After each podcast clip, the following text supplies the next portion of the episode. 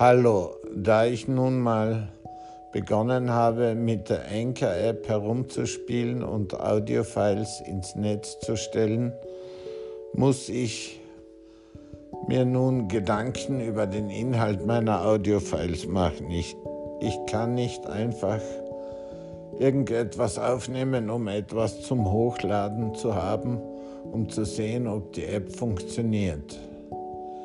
Ich habe in meiner ersten Folge Werbung für Apple-Geräte gemacht und stehe auch dazu.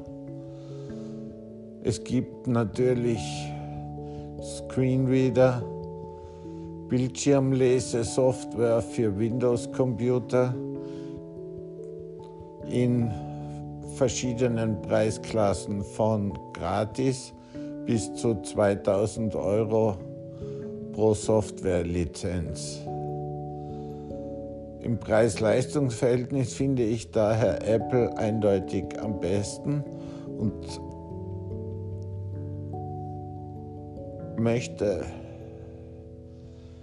dazu noch eines erwähnen. Apple-Computer sind so konfiguriert, dass jeder Apple-Computer einfach von einem Blinden übernommen werden kann. Er muss einfach nur die Tasten Command F5 drücken und schon kann er den Computer bedienen.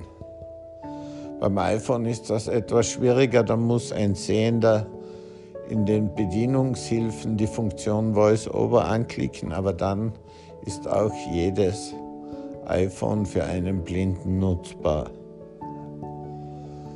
Zu den Hilfsmitteln möchte ich noch sagen, dass es heutzutage praktisch alles mit Sprachausgabe gibt. Es gibt sprechende Wagen, sprechende Fiebermesser, sprechende Blutdruckmessgeräte und es gibt sogar Farbdetektoren, die man einfach auf seine Kleidung richten kann und die einem dann die Farbe ansagen.